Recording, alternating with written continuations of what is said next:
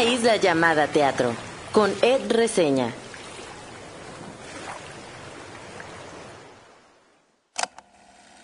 Episodio 1. Me acuerdo de esas obras que podemos llamar cartas de amor al teatro. Esas historias que hablan de teatro, teatro dentro del teatro. Me acuerdo del último teatro del mundo y de Indecente. Me acuerdo salir emocionado y conmovido y volver al teatro. Sí, soy de esas personas que ven las obras más de una vez. Me acuerdo que no me cambiaron la vida ni me salvaron de algo, pero sí se convirtieron en recuerdos que viven en algún lugar de mí, en imágenes o frases que no salen de mi cabeza y que en su momento hicieron que tuviera otra visión del mundo o me cuestionara algo. Porque con el teatro, ese momento efímero que solo ocurre una vez, solo queda acordarse. Así que me acuerdo. Este podcast es una especie de carta de amor al teatro, creo. Gracias por estar aquí, en esta isla llamada teatro. Por si es la primera vez que escuchas esta voz, me presento. Mi nombre es Ed Quesada, alias Ed Reseña. En 2019 comencé un canal de YouTube subiendo reseñas hablando de obras de teatro de la Ciudad de México. Ahí siguen todavía en Ed Reseña Teatro, así pueden encontrar el canal. Unas me dan un poco de pena y otras pues sirven para mostrar, creo yo, una cierta evolución. En este tiempo he ido de reseñas a entrevistas, a recomendaciones, a convertir mis redes sociales en Instagram y Twitter y ahora TikTok de reseña, pues en un medio de difusión y en ocasiones sí en esa página que solo regala cortesías. Los caminos de este proyecto se han expandido y pues ahora se convierte en un podcast. Ojo, seguiré haciendo videos cortos en Instagram y en TikTok. Durante mucho tiempo me rehusé a hacer un podcast porque sentía que ya había muchos. Pero decidí hacerlo porque es un formato que me permite hacer dos cosas que me interesan mucho. Una, poder hablar de todas las obras que veo o de la mayoría, ya que en el video hacer un video por obra pues me llevaría más tiempo y pues aquí es un poquito más fácil pues echar la chorcha. Y la segunda es para poder tener conversaciones más amplias con creadoras y creadores del teatro mexicano. Ya saben, me gusta la chorcha pues la plática. Entrevistar gente es una de las cosas que más disfruto. Y sí, estarán las personas que vemos en escena, actores, actrices, intérpretes, pero también estarán los que están detrás de los creativos, técnicos, se tratará, se tratará. También tengo que confesar que la idea de no tener una cámara y solo un micrófono me emociona mucho. El niño Ed que se imaginaba con ser locutor en una estación de radio estaría muy orgulloso. Antes de seguir es necesario mencionar que mi relación con los podcasts como escucha inició con los podcasts de teatro y que en diferentes momentos de los últimos 10 años han influenciado en menor o mayor medida en la forma en la que veo el teatro y seguramente en la manera en la que hablo y lo analizo.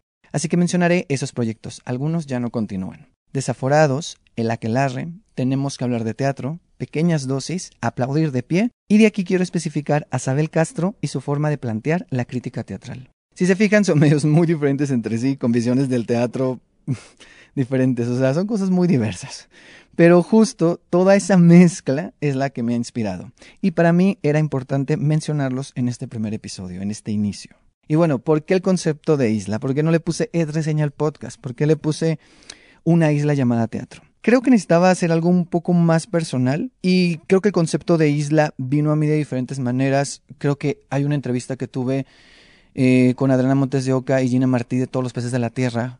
Y luego tuve otra con Ana González Bello y con Paula Celaya Cervantes, que eran entrevistas más conceptuales. En el caso de la entrevista de Todos los Peces de la Tierra, la entrevista era como un viaje, ¿no? O sea, proponía un viaje que tenía que ver un poco el viaje que hacía el personaje de esta obra. Entonces, eh, como que a partir de ahí empezaron estas sensaciones del mar, de la playa. Y entonces pensé también en el teatro como una isla y en el teatro como mi propia isla, ¿no? O sea, al final de cuentas para mí el teatro es mi isla personal. Sí, yo sé que suena un poco cursi, pero o sea, lo es, pues. Y creo que este concepto de isla puede tener varias lecturas. Por un lado, puede tener un aspecto bohemio, romántico, imaginar el teatro como una isla, como un refugio, un espacio que nos separa de todo, como nuestro pequeño rincón del mundo, donde nos encontramos a nosotros mismos y también con otros bichos raros. Pero también la isla es un espacio aislado, ¿no? ¿Será que el teatro, los hacedores de teatro, los llamados teatreros o teatreras, o los espectadores frecuentes crean una comunidad aislada del público en general? O sea, ¿será que las obras están pensadas para que estén en una isla donde no sea tan fácil el acceso, ya sea por su contenido, por la poca difusión o por el costo del boleto? Como ven, el concepto de isla da para mucho, y la idea es poder explorarlo en este espacio. Una isla llamada teatro es mi constante carta de amor al teatro, pero también mi buzón de quejas, sugerencias, preguntas y el planteamiento de nuevas posibilidades. Porque quedarnos en el lugar donde el teatro es mágico y lo más importante del mundo podría ser simplista sin tomar en cuenta que hay muchos matices. Sí, esto no se logrará en los primeros episodios, así que tengan paciencia, la cosa va comenzando, irá tomando forma, eh, eso espero. Cada episodio de esta isla tendrá tres partes. 1. Comentarios, reseñas, análisis de las obras que he visto últimamente. 2. Conversación con creadores y creadoras del teatro mexicano, la entrevista pues. Y 3. Una sección dedicada a las espectadoras y espectadores. Sí me gustaría aclarar que en la parte de la entrevista el foco será el teatro, esa persona en el teatro y obviamente lo que está haciendo actualmente, ¿no? Son personajes de coyuntura, son personajes que tienen algo en temporada o que van a estrenar algo en temporada y que ahí me interesa ver es, después de haber visto estas obras, entrevistarlas, entrevistarlos y mm, ahí como que sacar un poco, ¿no? O sea, cosas, profundizar un poco en los temas de la obra y en cómo esta persona se relaciona con esos temas y se relaciona con, con la obra.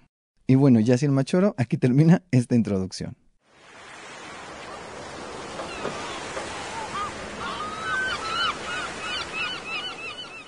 Para hablar de teatro hay muchas formas de hacerlo. En este espacio trataré de evitar calificar las obras. Yo sé que es algo que la gente hace, que estamos acostumbrados, que es muy tentador y entiendo que para el público es necesario para tener como una guía, ¿no? O sea, a mí me pasa que luego me escriben y ¿qué calificación le darías del 1 al 10? Y en este caso, en este espacio, voy a intentar no hacerlo. Me gustaría no hacerlo. Entonces, voy a hablar más de mi experiencia, voy a dar mis comentarios y de hecho hoy quiero empezar haciéndolo de una forma eh, un poco diferente. No sé si muy original, pero sí diferente.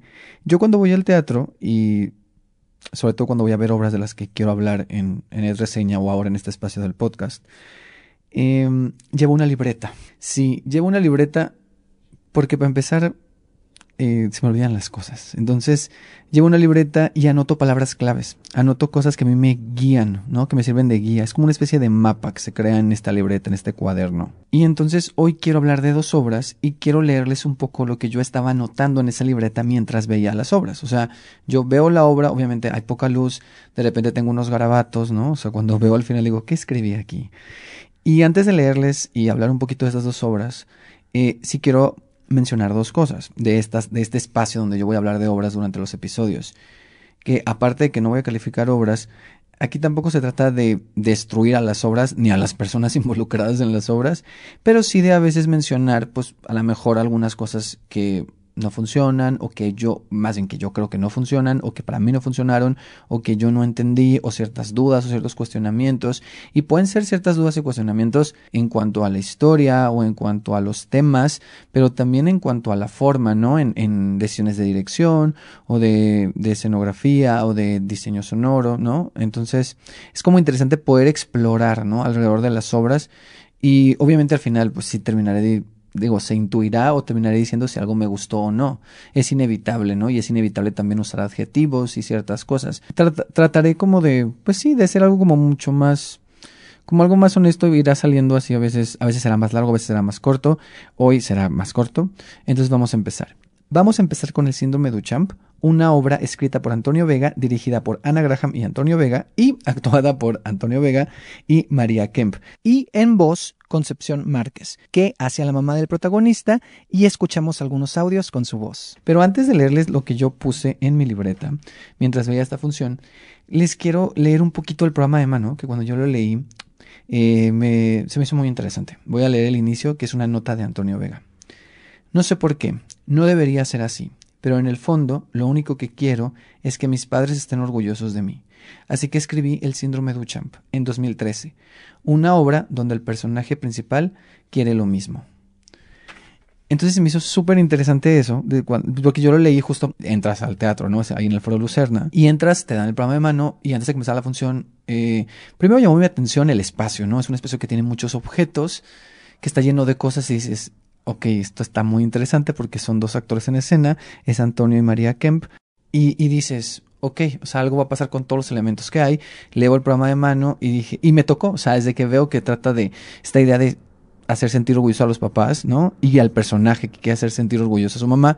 Esta historia trata acerca de Juan, un inmigrante mexicano que vive en Nueva York, es conserje y velador, pero quiere ser comediante y, y, es esta cuestión de como de los sueños, pero también cómo convive con otros inmigrantes y, y, la relación que tiene con la mamá, ¿no? A distancia, que la mamá es ciega y en un punto la mamá va a ir a verlo a Nueva York, consigue los, los, eh, su visa para poder ir, consigue arreglar su visa para poder ir y, y él dice, o sea, mi mamá piensa que yo soy un gran comediante, ¿no? Pero pero igual y, no, ¿qué hago para que sí crea que estoy cumpliendo mi sueño, ¿no?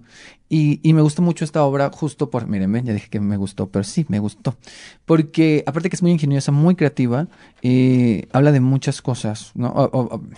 habla de los sueños, habla de los, es que muchas cosas, pues sí, un lugar común, pero sí habla de los sueños de la soledad y de y de los inmigrantes y de una forma muy muy creativa. Voy a leer un poquito lo que puse en mi libreta. Puse justo, miren, los objetos, el espacio, títeres, sonidos, imágenes, ingenio, creatividad, inmigrantes, stand-up, eh, stand-up, eh, conserje, soledad, mi sombra y yo, eh, disminuye, disminución, su escritorio, soledad, los pequeños detalles, lúdica, madre-hijo, relación madre-hijo a la distancia, Dios, un mexicano en Estados Unidos, conserje comediante, los sueños, un amor a distancia, comedia, circuito cerrado, mamá orgullosa, Pepe Grillo, máquina Duchamp de aplausos. Y es que, o sea, lo digo así lento porque es como que voy viendo lo que escribí. Entonces es, muy interesante este, este proceso. Básicamente, como decía, es una obra que creo que lo que más destaco es la forma en la que habla de la inmigración y cómo ven los inmigrantes. O sea, uh, utiliza muchos títeres y utiliza títeres de diferentes tamaños.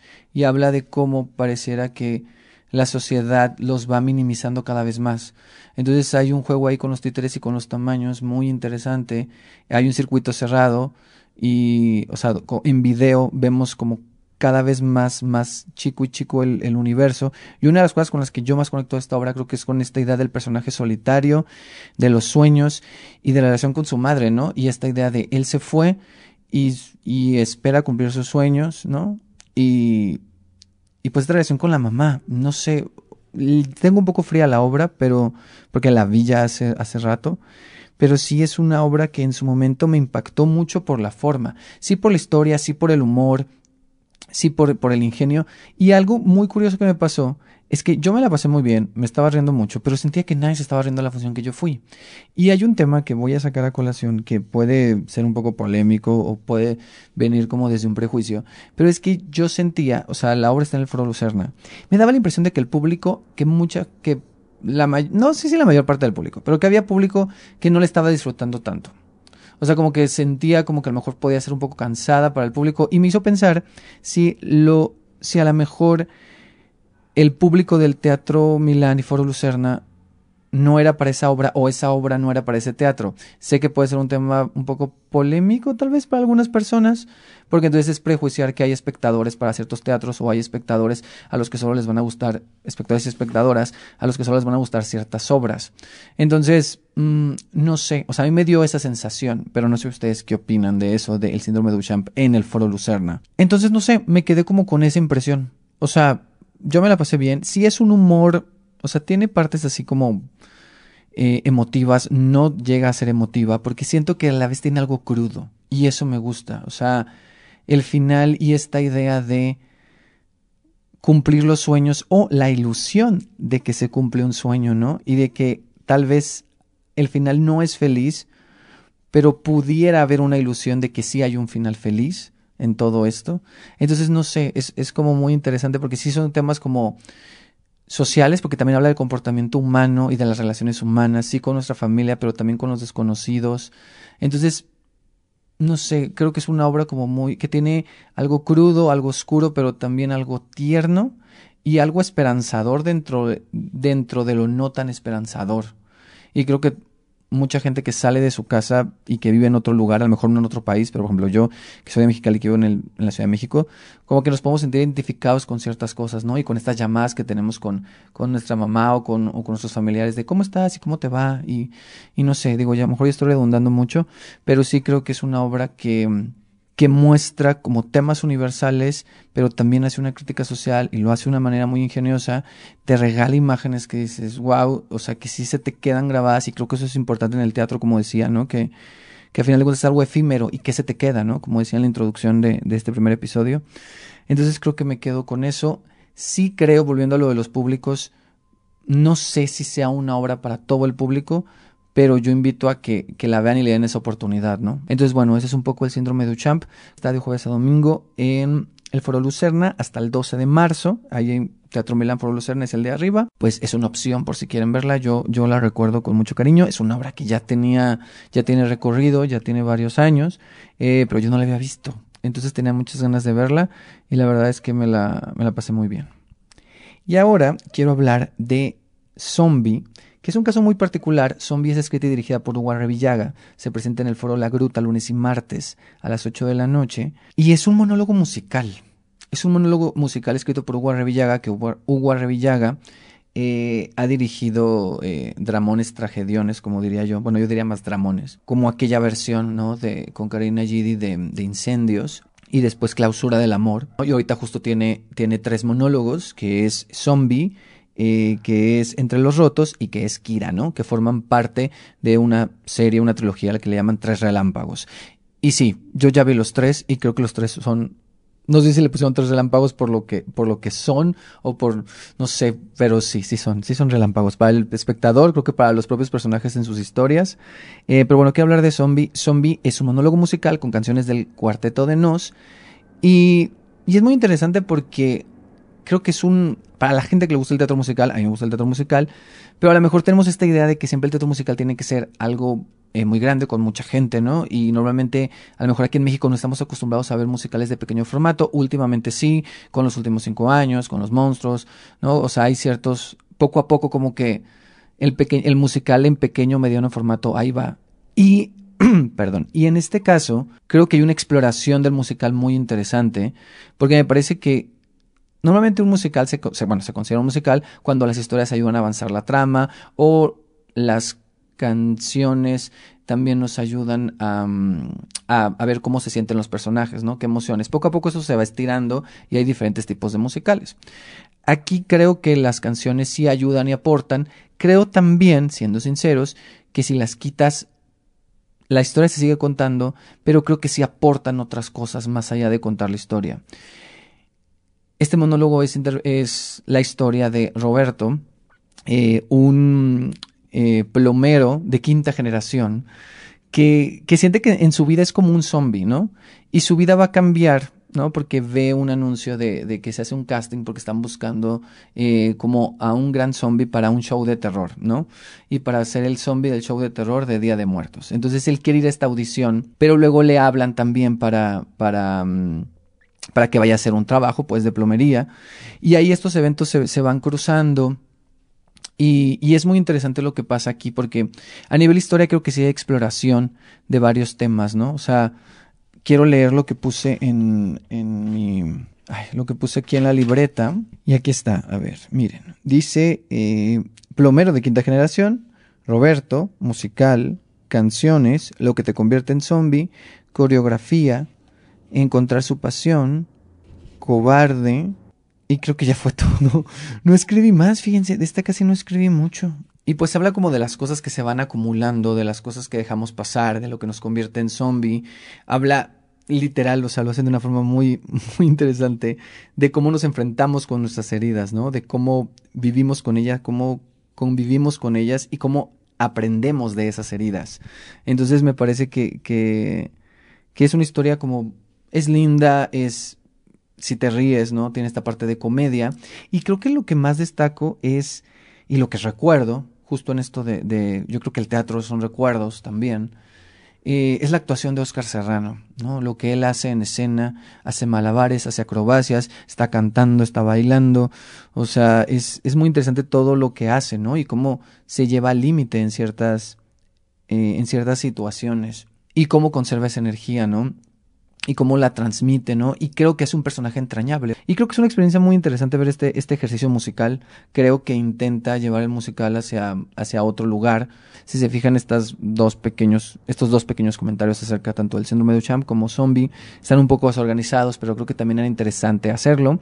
También hay que pensar que estos comentarios no son primeras impresiones, aunque sí leí las primeras impresiones que están anotadas en mis libretas, pero justo ya las vi hace tiempo. Entonces también se me hacía interesante hacer este ejercicio de memoria y a lo mejor no está, como digo, no está muy organizado y puede que no llegue a mucho, pero sí se me hace interesante. Eh, mencionarlas, ¿no? Y poco a poco en los episodios ir trabajando esta forma de contar, de contar las cosas y de contar lo que veo, ¿no?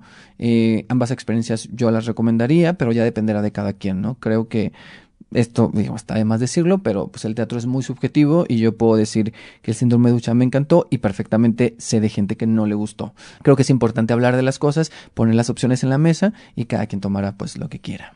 Así que aquí tienen dos opciones para ver: Síndrome de Duchamp de jueves a domingo, Foro Lucerna, y Zombie, que se presenta lunes y martes en el Foro La Gruta del Centro Cultural Helénico hasta el 11 de abril. Ya ahorita en la, en la, en la entrevista que viene eh, hablaremos también de tres obras de esta actriz y directora. Una pequeña aclaración, esta entrevista se hizo la semana pasada, por lo tanto hay un momento donde ella se refiere al próximo martes, eh, es mañana. Y pues bueno, vamos ya con, con este segmento de, de nuestra invitada que nos visita en esta isla.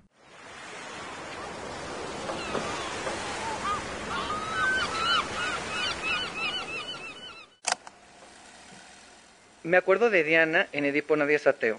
Me acuerdo de la primera vez que vi violencia en el foro La Gruta y pensar, Diana Sedano está dirigiendo una comedia.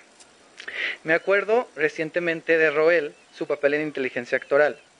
Me acuerdo del final de Tornaviaje y la manera que me impactó. Y de la última vez que vi Tornaviaje en el granero. Me acuerdo de la entrevista que le hice en 2019 y que hoy, después de casi cuatro años, volvemos a coincidir. Hoy nos acompaña en esta isla Diana Sedano. Hola Diana. Hola Ed, muchas gracias por, pues, por, por esto porque es como un regalo, un buen regalo. Ay, gracias. Este, no, pues muchas gracias por aceptar, porque es nuestra primera invitada. Yo te entrevisté en 2019, como dije, por Tornaviaje, y han pasado cuatro años. Y yo dije, tengo que empezar el podcast con, con alguien, con, con Diana. Dije, porque puedo empezar con alguien no es por ser verbo, o sea, yo estoy escogiendo los personajes de este podcast, que es gente, a lo mejor conozco menos, conozco más su trabajo, pero gente que admire y que yo haya visto en escena, o que haya visto su trabajo, porque no siempre serán actores o actrices. Entonces, era un poco el, requisito. Ah, pues muy honrada me siento, muy, muy honrada. muchas gracias. Eh, a todos los invitados les voy a hacer, es que tú eres como la conejilla de Indias, Ay, perdón. A todos los invitados, invitadas les voy a hacer eh, esta primera pregunta.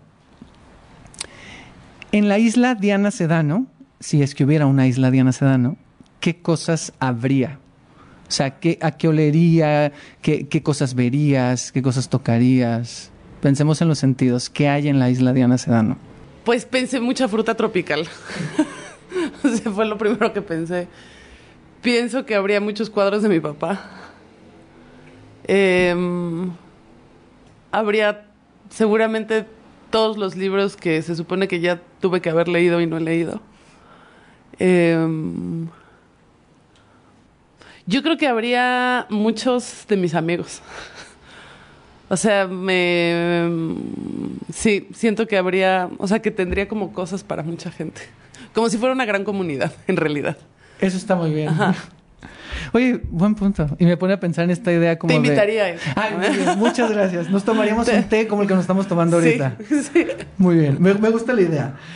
Em, ahora yo te voy a decir unas palabras. O sea, te voy diciendo una palabra y tú me vas a decir lo primero que se te ocurra cuando escuches esta palabra.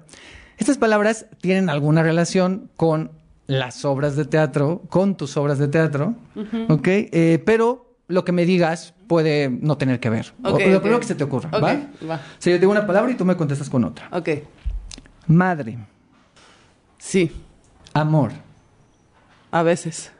Teatro. La vida. Tecnología. Miedo. Duelo. Reciente.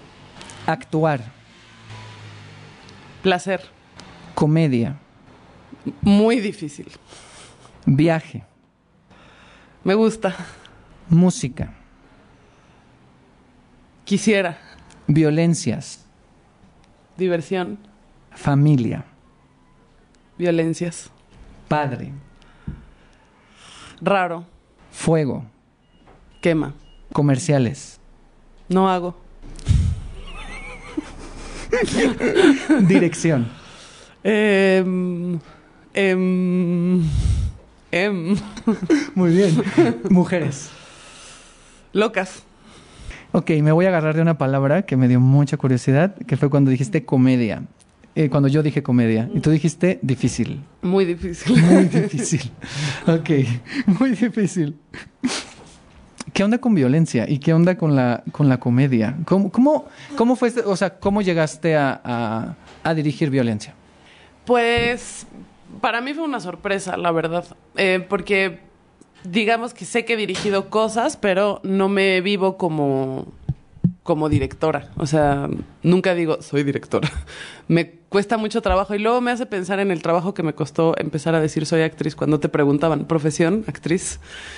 Bueno, es lo mismo, pero 10 años después lo que me pasa con la dirección ahora. Eh, un día me habló Enrique Singer y de la Compañía Nacional eh, para decirme que tenían un texto que querían que yo leyera para ver si quería dirigir. Y yo dije, ¿estás seguro que estás hablando? O sea, que quieres hablar conmigo. Como que no entendía de dónde venía la llamada porque yo no soy co- como directora, ¿no? O sea, em, y me dijo que Valeria Loera habían hecho como una terna de nombres y que entre esos nombres había salido yo. No sé si ellos hablaron después, pero bueno. Eh, y me, y me, me dijo es el premio Mancebo de este año o del año pasado porque se juntaron dos y se llama Violencia. Y cuando me dijo el nombre de la obra, dije, o sea, dije, ay no. O sea, no, no. Pensé que sabía la temática y es por algo muy sencillo. O sea, hay, hay, hay, hay un lugar en donde siento que, que yo no podría o no sabría cómo dirigir una obra. Pensé que era sobre violencia doméstica. Dije, yo no sé cómo dirigir una obra así. Em, no sé si artísticamente estoy en ese lugar de reflexión. Lo tuve un poco cuando hice Mujer con Mariana García Franco, que tratamos de hacer, bueno, tratamos de mover la obra un montón em, para empezar a preguntarnos cosas estéticas también frente a esos temas, en fin. Pero dije, creo que no estoy en ese lugar en donde la verdad me interese hacer una obra sobre violencia doméstica. Y me sentí muy mal por decirlo, ¿no? o sea, porque es algo que pues que está ahí, que es terrible y que hay que hablar de eso y que, y que no quiero que se lea lo que estoy diciendo como no hay que hablar de eso. Simplemente yo tengo que reconocer pues cuáles son mis temas y, y, y, y si hay temas en donde me puedo vincular o no, o si puedo aportar algo artísticamente. A mí sobre todo me pasaba con esos temas que siento que mi aportación personal no otorga nada artísticamente. Y no tengo ganas de repetir patrones porque sí, ¿no? Entonces todo eso pasó por mi cabeza cuando ¿Lo me dije... expresaste o lo, o Sí, sea, sí. o sea, dijiste Esta sí, es la primera vez que lo expreso públicamente. Ok. o sea, como porque es un tema delicado. Siento que es un tema delicado, se puede malinterpretar mucho. A veces da miedo decirlo de, ay, eres una mala mujer si no o una mala artista si no estás en eso, porque también hay esas críticas. Y simplemente puede ser que no me interese a mí la producción de eso. No sé, que no está, no está en mis temas, no está pero por supuesto que creo que es importante, es, una reiteración lo que estoy haciendo, pero por supuesto que creo que es importante, vital y además necesario plantearse distintas perspectivas respecto de eso. Pero todo eso pasó, y se lo dije a Enrique, cuando, cuando me dijo el nombre de la obra, ¿no? Y decía, ¿por qué me habla a mí? O sea, ¿qué no ve las cosas que hago? este... Y, y de repente me dijo, no, no, no, no, no, no, no, no va de nada de eso. Y yo, pero ¿cómo no va a hablar de eso con ese nombre? Y me dijo, léela, Jimena asegura que te va a gustar. Y yo, bueno. Entonces me la pasó, la leí y yo dije, Dios mío, esto es una explosión de teatralidad. Expl- o sea, como que me parecía que me salían así los personajes del libreto. Me empecé a imaginar, como esto que me estás preguntando de la isla, como colores y, mucha porquería y un montaje muy sucio. Y como que dije, lo tengo que hacer. O sea, esto es una gran oportunidad para mí. Para mí. Pensé en codirigirlo primero con Ricardo. Y después dije, pero ¿por qué lo quiero codirigir? O sea, ¿por qué no me quiero hacer cargo de, me están haciendo una invitación a mí? Y por supuesto que yo puedo codirigir muchas cosas con Ricardo y con más personas. Pero fue todo un tema decidir que sí, porque tenía mucho trabajo en ese momento, afortunadamente, y, y no sabía si me iba a dar el tiempo, si no, si... Y, pero leí la obra y me agarró en un segundo. O sea, el texto me parece fascinante, o sea, me parece divertidísimo Em, doloroso también, pero me parecía sobre todo que provocaba teatro. Y hace mucho que no leía un texto así. Me provocaba el teatro, o sea, decía, esto solo se puede hacer en el teatro, por más sencillo, o sea, después podrían hacer una serie de violencia si quisieran, pero, pero había algo que, que me provocaba así, teatro desde el lugar más juguetón, em, puerco, visceral, incorrecto. Me encantaba, o sea, había gente que me decía, pero ¿no sientes que está reiterando unos patrones misóginos y no sé qué? Y yo, no, los está criticando. Desde un lugar muy inteligente. Justo se iba a decir. O sea, creo que la obra, la primera vez que yo la vi, dije, ay, o sea, se está burlando de todo, pero se está, o sea... De ella misma, en principio, como autora. Y es eso, o sea, es burlarse de algo doloroso, porque es burlarse de un proceso de duelo y de, y, de muchas cosas. Yo lo primero que dije de esa obra, mucha gente luego se ría por lo que puse en Twitter la primera vez que la vi, que puse, es que a mí me pasó un poco como, o sea, ahorita que contabas tu experiencia cuando te invitan y te dicen se llama violencia, a mí como público me pasó igual. O sea, yo fui a verla, veo el póster, veo que se llama violencia y lo siento, pero veo que estás tú de directora y digo, esto va a ser un dramón. ¿No? O sea, yo, yo. Dramón. Yo, o sea, dije, esto va a ser un dramón. O sea, se avecina. Y llego ahí y me reí, o sea, y me la pasé tan bien. O sea, me la pasé, me la pasé tan bien. Y era, es, es una comedia. Ay, se me olvidó lo que, lo que estaba. Se me olvidó el hilo. El hilo de lo que iba. De lo incorrecto. Ah, sí. Y entonces yo decía, claro, es que se está burlando, se está burlando del duelo. O sea, se está burlando de todas, de todas estas situaciones, pues. Se está burlando de ella misma, la autora. Y entonces yo estaba así como de, ah, ya me acordé, lo que puse en Twitter. Y en Twitter yo puse, esta es una fantasía millennial, porque sentía que hablaba mucho de, de, de una generación y de una forma, digo, no, no solo de los millennials, pero, pero sí yo, o sea, me sentía muy identificado y veía mucha gente ahí, porque es esta idea de que Violencia López, que así se llama el personaje, eh, está como está tirada, no quiere hacer nada, o sea, todo lo que ocurre en su cabeza de alguna forma. Entonces, no sé, para mí es como una, una, una fantasía millennial, es una fantasía de comedia muy divertida. ¿No te dio cosa como la comedia? O sea, cuando lo leíste, o sea, como enfrentar... ¿Te habías enfrentado antes a la comedia? ¿Desde, desde dirección o desde actuación? Desde actuación, sí. Pues con las obras de Martín Zapata, probablemente. Em, pero yo nunca pensé si era una comedia o no era. O sea, algo me pasa con los géneros, que no los vivo, o sea, eventualmente sabía que, que la gente se estaba riendo, porque además, cuando estábamos ensayando en la compañía, veía a los técnicos reírse mucho. Y yo dije, si ellos están riendo, o sea, ellos ven todo. Si hay, si hay alguien que sabe de teatro en este país, son los técnicos, porque ven todo. Y los de la compañía además son técnicos sumamente generosos. Es un tremendo privilegio ese cuerpo técnico aprovecho el espacio para decirlo. este, pero yo veía que se quedaban a ver la obra, que las polis de la compañía se metían y se sentaban. Y yo dije, si esto está pasando, si va, bueno, yo sentía que se iba a jalar ahí. Y a mí me daban risa las cosas, pero son cosas que a mí me daban risa que yo dije, la gente va a decir que estoy enferma, o sea, o, pues, pero no pensaba, había lugares que yo decía, bueno, aquí el objetivo sería hacer reír, pero no lo pienso así tanto. Lo pensaba más en términos de... Quería tocar un estilo medio grotesco. Em, como quería tronar las actuaciones. Pensaba más en esas cosas que en hacer reír. Y, era para quitarme la presión de la comedia y para quitárselos a ellos también, así de, no, no, esto no es un 6-12, a mí no me interesa si se ríen o no.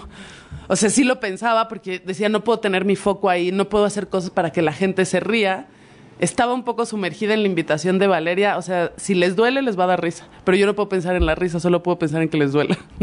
O sea, que, que duele el personaje. O sea, el personaje está en duelo y tiene una mamá castrante que es muy divertida, pero es horrible. O sea, Dios mío santo, las mamás es una pesadilla y al mismo tiempo las ama. O sea, estaba más metida en ese lugar de cómo hacer sentir eso que en pensar en lo de la risa o no. Había cosas que sabía que necesitaba un cierto mecanismo de comedia, que por eso decidimos tomar el taller con Artus Chávez de clown, que fue parte del proceso, en donde lo que observaba mucho era cosas sobre el foco, sobre los focos de escena, técnicamente. Es decir, hay 10 actores en escena. O sea, yo dije, ¿cómo pasé de dirigirme a mí en el tornaviaje con mis amigos a 10 actores de la compañía nacional? Pero sabía que había y los quería o sea, había momentos en donde los quería todos todo el tiempo y hay algo que sí se tiene que controlar respecto del foco en ese, quién tiene el foco, cómo le mandas el foco a alguien, cómo alguien recupera el foco. Y eso fue por el taller. Y, eso, o sea, me quemé mucho la cabeza en pensar en esas cosas. Más que, ajá, más que más reír. ah, más que hacer reír, sí. Y es que hay muchos detalles. O sea, esta yo la vi una, esta temporada por segunda vez y me fijé más en cada personaje y específicamente cada una de las violencias, eh, tienen muchos detalles en su corporalidad, en la forma en, que lo, en que lo aborda. Y siento que hay esos detalles, ¿cómo trabajaste, o más bien, trabajaste con cada actriz? ¿Cómo era cada violencia o cómo fue el trabajo ahí? Pues yo lo que hago, o lo que entiendo ahora que hago, es que, bueno, con Mireya trabajé mucho sola y trabajábamos a veces las escenas centrales, que yo decía, esas escenas tienen que tener como un código más realista, las de la mamá, las del novio, incluso la del muñeco inflable, esas las trabajábamos aparte. Y luego ensamblaba. Y cuando ensamblaba, em, lo, que ve, lo que yo veía es que, pues, es, es muy claro el carácter o la cualidad de cada violencia desde la dramaturgia, ¿no? O sea, digamos que mi gesto más alto es el del, el del baño. Eh, el de la violencia del baño, que no es la violencia del baño, para nosotras es la violencia de la caca, es la de los pensamientos más escatológicos, está llena de mierda. Es, em, ahí tuve muchas referencias de, de, unos artistas visuales que trabajan sobre lo grotesco, como unas texturas que quería ahí trabajar. Entonces, a partir de, primero, de cosas muy visuales, de decir, a ver, em, cómo se siente cada universo de las violencias em, como de materiales, ¿no? O sea, la que está en la basura, como qué colores, qué, qué qué peculiaridad en sus playeras, el embarre de la de la alacena, que esté comiendo todo el tiempo, em, la de la cama y su toque, em, el apego con el armario, que eso fue de eso, porque la del armario, por ejemplo, lo que pasa es que Dulce, todas son unas grandes actrices, pero Dulce además es muy generosa con su, pues ella, como actriz y con su investigación. La del armario era difícil porque tiene solo dos monólogos. Y a mí me daba mucho pesar decir, es que Dulce es una gran actriz, ¿cómo le voy a dar dos monólogos nada más? Y de repente yo la veía en los ensayos, cómo encontraba juego de agarrar lo que fuera. Y eso también lo fueron construyendo ellas. Y eso es increíble. O sea, ver a una actriz, ver actrices trabajar así es un privilegio. Entonces yo lo que siento que provoco son estados, ¿no? O sea, de el, la, la basura tiene pensamientos incorrectos, pero curiosamente son los pensamientos que la podrían salvar. La otra necesita amor, coger y come compulsivamente. La, que dice los pensamientos más incorrectos, pues está en el baño y yo primero quería que saliera del excusado, como de transpoiting, pero no nos alcanzó. entonces, pero entonces sale llena de mierda y es la que canta la canción del fuego. Em, y así como que provocaba estados y ellas investigaban, enloquecían. El primer día que hicimos la canción de Satanás, antes de que Mirella la compusiera, porque la composición es de Mirella, yo les, les hago como referentes, ¿no? O sea, les dije, le dije, me acuerdo que le dije a Cecilia, tú en Nina Hagen. O sea, le dije, ubicas a Nina Hagen en Nina Hagen. La vio y, empezaron a tocar con las, em, con las mesas, así, gritaban y, o sea, era, era muy así. Yo lo que le decía a Matus es, agarremos los impulsos de ellas, no las frenemos y después vemos cómo lo, pues cómo lo orquestamos, que ese es nuestro trabajo. No sé si te contesté, pero... No, sí, no, no, no, sí me contestaste. Sí, ya me fui por otro lado. No, no, no, no, no, porque tiene que ver con el trabajo de las actrices, o sea, tiene que ver cómo trabajaste con, con ellas y como dices, los estímulos o lo que, lo que ellas también te iban dando, porque al final de cuentas es de eso. Y el taller de clown con Artús a mí me sirvió mucho para conocerlas, porque había muchas que no las conocía y el clown es, el clown es cabrón, es muy frágil, es muy vulnerable, una se defiende mucho con el clown yo pienso que el corazón de la actuación está mucho ahí. Y entonces verlas en ese, yo también tomé ese taller, el ridículo junto con ellas, obviamente. Este, nos disfrazábamos, era poca madre. Y, y ahí me sirvió mucho como para, de repente yo me salía de los ejercicios y veía qué pasaba, ¿no? Como que iba anotando cosas y ya después las traté de usar a favor. Otra de las cosas que ahorita que decías y lo mencionaste es que es una obra que tiene mucha música. O sea, es una obra que en momentos, yo la verdad es que la vi cuando la canción esta de Satanás y del fuego, dije, esto es un musical y está increíble. O sea, o sea, porque tiene la canción del comercial, tiene esa, la del inicio, que el inicio es increíble, que la dedicatoria del texto sea una canción. O sea, ¿cómo fue trabajar con la música de, de, de sí, porque de, de esta obra? Pues una de mis intuiciones de que yo quería del elenco de que Mireya González fuera Violencia López tenía que ver con la música. O sea, yo sabía que Mireya era músico y que mm, y que ella además conecta un lugar muy sensible. Ella como actriz tiene un lugar de una conexión muy sensible em, con la música.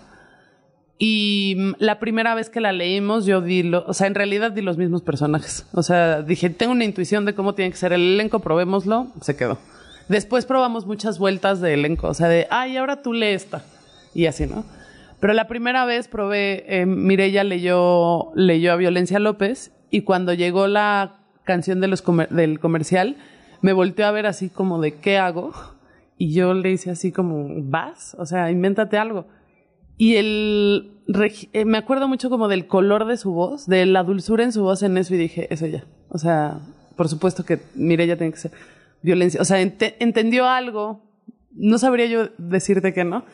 Y cuando empezamos a ensayar con Mireya, pues Mireya y yo tuvimos muchas sesiones sola, solas. Y, y un día me dijo, el primer ensayo, me acuerdo, que yo estaba muy clavada con la dedicatoria de la mamá porque tengo mi problema con mis papás, como podrán ver en las obras, ¿no? Este, mi bonito problema. Este, creo que lo notamos.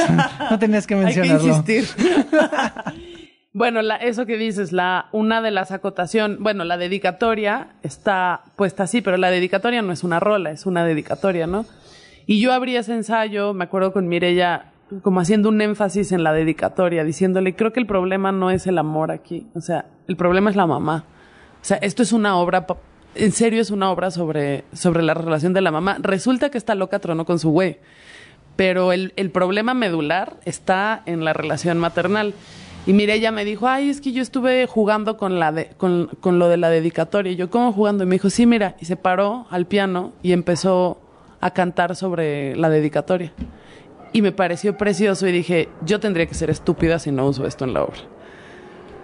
Y entonces le dije, dejemos reposar eso y veamos después cómo. Y el primer día que la leímos toda completa, ya con los personajes fijos, como que yo ya había marcado ciertas intenciones, ya habíamos encontrado cosas, que fue Valeria, le dije a Mirella, sí, lee la, lee la dedicatoria al principio, a ver qué pasa.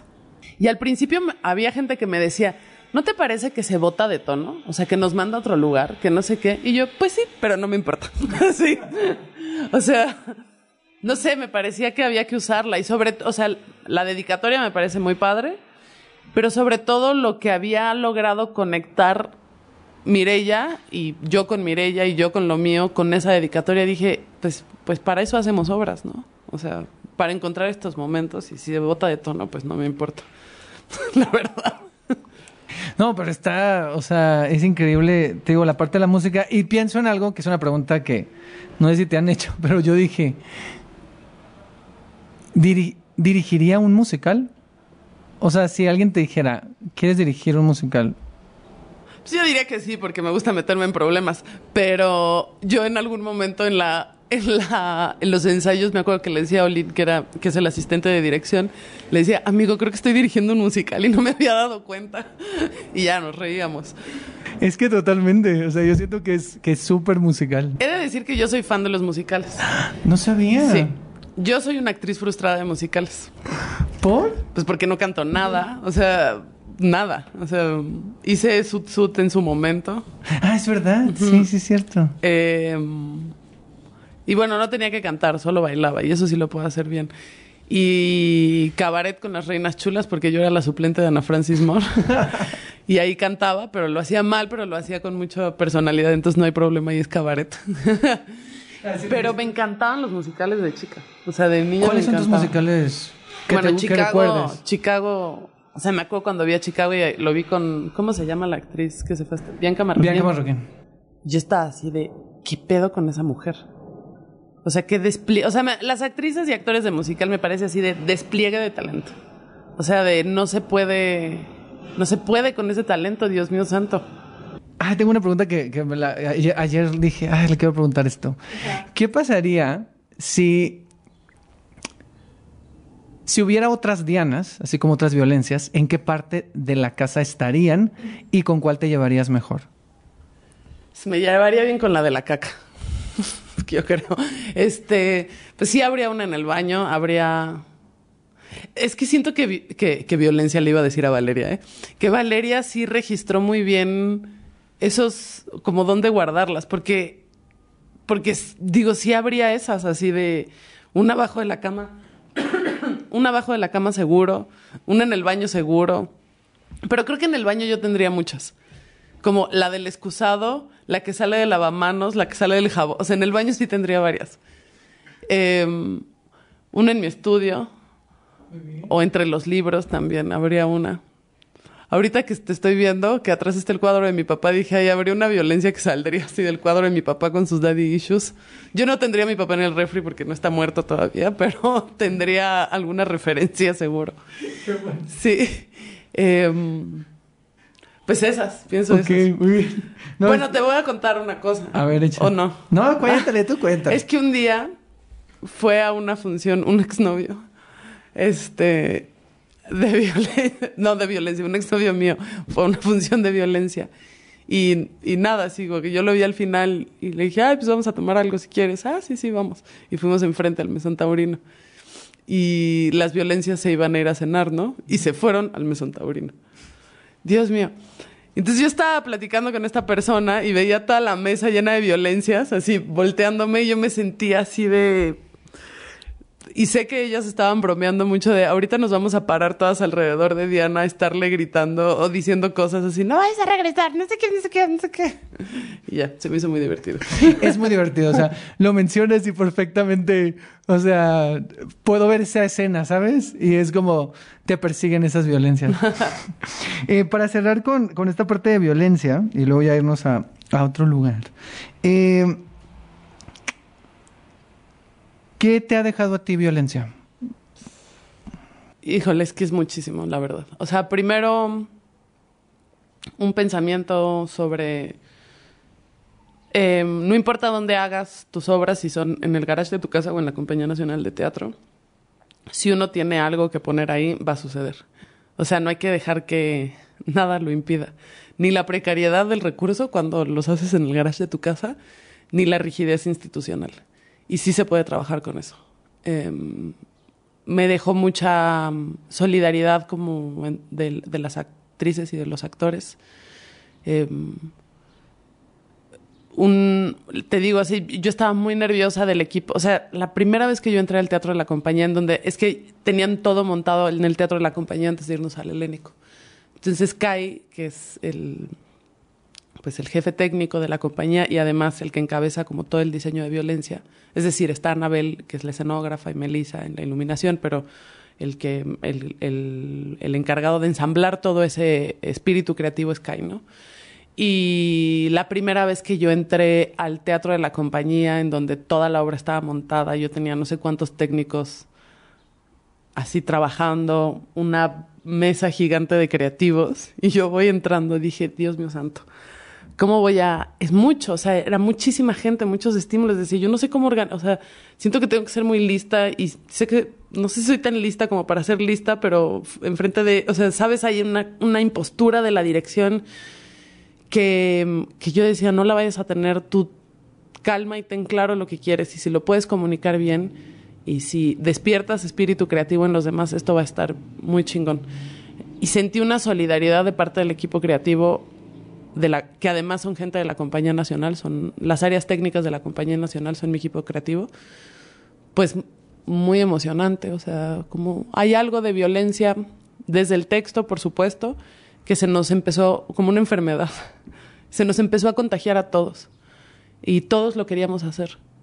Y eso pues es poca madre porque pues sí, a veces cuando uno cuando trabajas con las instituciones o tienes que montar una obra, hay algo que se burocratiza de, de lo creativo y yo no quería pues caer en eso. eh, no quería estar preocupada por hacer bien las cosas. O sea, como que tuve mucho esa reflexión de cómo plantearme una dinámica de trabajo en donde no esté yo como un juez de mí misma, como una jueza de mí misma diciéndome, eh, no le estás haciendo bien, no sé qué, tendrías que como, como relajar el asunto, no sé. Entonces, bueno, en ese sentido me dejó mucho respecto de la relación de trabajo con los demás, la claridad, la solidaridad, diversión, o sea, violencia me ha dejado mucho.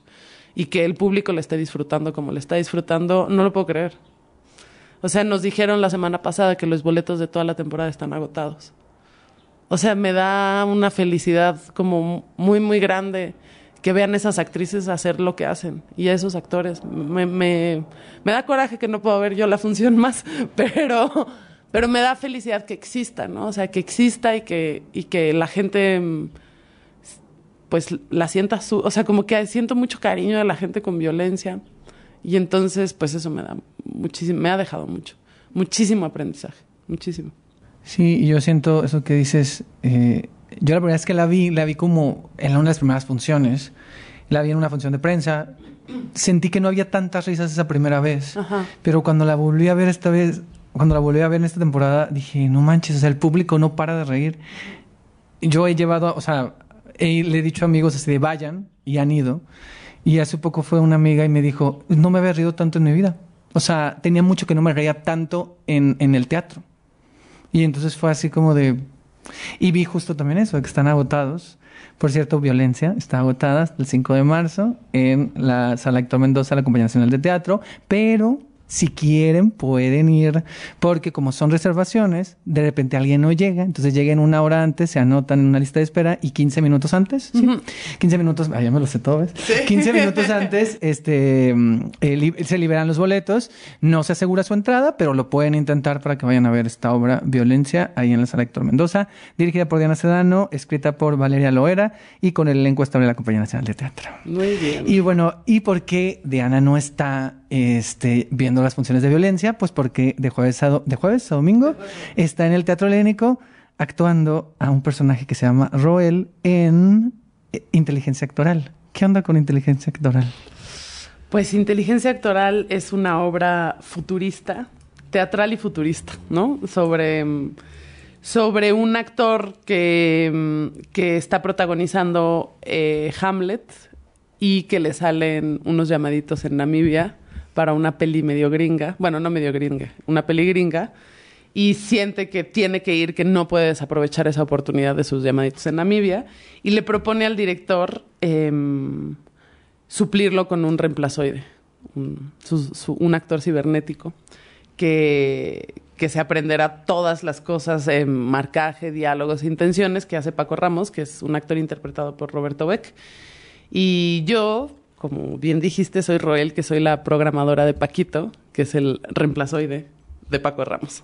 ¿Lo dije bien? Lo dijiste bien, lo dijiste muy bien. Este, ah, me encantó. Me, me- la disfruté mucho. Disfruté mucho eh, inteligencia actoral. eh, y justamente, digo, siento que sí es una obra un poco de ensamble, pero sí se recarga mucho en lo que hace Roberto, que, que tiene que hacer a, a Paco y a Paquito esta, esta diferencia.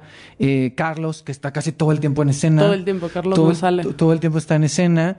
Y también tú que, o sea, siento que tu personaje también es como muy importante en ciertos momentos, porque también da información de muchas cosas. Creo que es un personaje que da, que da mucha información. Sí.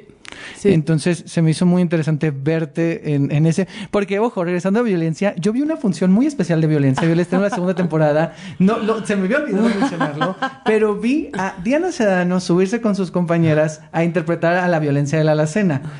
¿Cómo fue esa experiencia? Brevemente, sé que regresamos a violencia, pero quiero que, que me cuentes. No sé si tiene que ver con algo, porque ustedes sabrán, lo voy a decir. Eh, es complicado luego hacer que haya podido surgir esta entrevista. Y una de esas veces era como de, eh, Diana, ¿cuándo te voy a entrevistar? Y me dijiste, es que tengo algo que tengo que resolver y no sé qué. Y cuando, y yo dije, ah, ok, bueno. Y al día siguiente, y como al, día siguiente que me dijiste eso, yo fui a ver la función y cuando empieza y veo que se abre la cena y dije, ok, ya entendí lo que tenía que resolver. ¿Qué, ¿Cómo estuvo eso brevemente? Pues em, la actriz que interpreta a la alacena, que es María del Mar, tuvo, tuvo un problema de salud y, y tenían que quitarle unas muelas del juicio en calidad de emergencia. y pues pensamos que iba a estar lista para el estreno. Recorrimos un poco el estreno y pensamos que iba a estar lista para el estreno y, no fue así. Y Aurora y yo hablamos y dijimos no queremos cancelar. Entonces, pues yo le dije, pues yo, yo las doy. Pero el viernes y el sábado estrenábamos. Y me acuerdo que me dijeron, bueno, pues llegas a ensayar y no sé qué. Y yo no, porque yo tengo ensayo de inteligencia actoral. Yo llego a la función. Y todo el mundo fue así de, ¿qué? Y yo, pues sí, o sea, lo siento, démosla. Porque yo no quería cancelar, porque hay dos suplencias en el elenco, donde está Erika de la Llave haciendo la madre ahora, y Tania Gómez Andrade a violencia de la cama. Y puede ser que sea una exageración de mi parte, pero no me importa. Siento que mm, despertar un espíritu creativo es muy difícil y, y es muy emocionante. Y parar un estreno o sea, por supuesto que si se tiene que parar un estreno, yo lo pararía. O sea, no, no, no estoy en ese lugar de, ay, las funciones se tienen que dar porque sí. Pero, pero sentía que llevábamos un rato trabajando. De violencia se han cancelado varias funciones porque nos tocó post pandemia, que si el COVID, que si no el COVID, o sea, varias cosas así, ¿no? Y, dije, ¿puedo yo dar las funciones perfectas? O sea, yo me sé la obra. Bueno, me sé la obra, me, iba en el Uber aprendiéndome el texto. Este, pero me sé la obra, no estoy poniendo en riesgo el montaje y yo sé que nos vamos a salvar, ¿no? Y, me entró esa cosa de teatro, de estoy haciendo teatro con mis amigas, sí, en la Compañía Nacional, pero con mis amigas. Y entre nosotras nos salvamos. Si se me va la onda, me van a agarrar. Y, y para mí es importante no matar ese, o sea, no matarlo, sino como no apagarlo, porque cuesta mucho volverlo a aprender porque yo no iba a poder volver a ver una función de violencia en toda la temporada y sí las quería ver, pero ahora las vi desde arriba, entonces no les puedo dar notas. Me ellas me daban las notas a mí. Así es que la directora nos pidió un tono muy difícil, ¿no? Y este... ¿Cuántas diste? Dos nada más, sábado y domingo.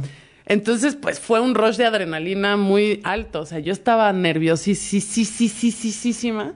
Primero que si usaba apuntador o no usaba apuntador, porque se me iba el texto y yo después dije, bueno, lo voy a traer por cualquier cosa, pero no lo quiero usar. Pero entonces usar apuntador es muy difícil porque te ensordeces, no ya nada. ¿Y, luego si lo traías? Sí lo traía, pero no servía. Entonces, o sea, o algo pasó que se descon... No sé qué pasó, pero no. Y no se me, se me fueron dos textos y ya en la segunda no se me fue ninguno. Pero sí fue... Pues es que la adrenalina... Mira, si esa obra está botada, yo siento que yo estaba en Singapur. O sea, que estaba tronadísima y yo sentía que no podía controlar mi cara. Yo decía, Diana, que está para, Diana, para. Y ya estaba en escena y no podía. Y luego como que se me fue bajando. Y al día siguiente Cecilia Ramírez Romo me dijo, amiga, ¿te puedo decir una cosita? Y yo, sí, claro. Y me dijo, creo que sí estabas un poco pasadita. Y yo, sí, güey, ya sé. sí, si me viera a mí misma me odiaría. Pero después, bueno, hice unos ajustes y ya. Y digo, creo que estuvo bien. Sí, yo vi esa primera, me divertí mucho. O sea, Sí, pero porque te estabas burlando de mí. No. no, pero, no, pero, no, yo estaba muy impactado, te lo, te lo juro. O sea, cuando vio que se abre y digo, no mames. O sea, dije, es Diana.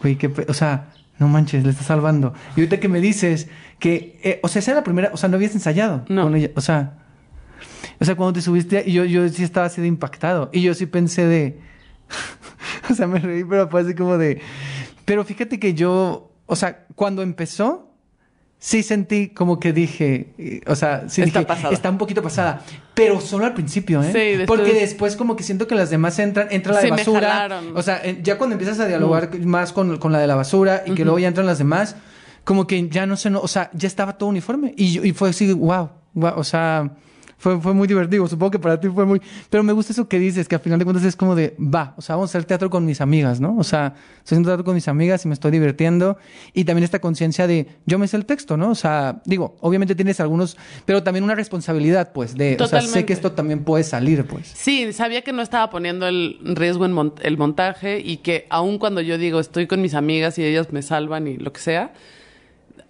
no hay una, no, se suelta el rigor frente al trabajo. Y es, no es como si estuviéramos haciendo teatro y no nos importa porque somos amigas y entonces el público nos vale, sino todo lo contrario.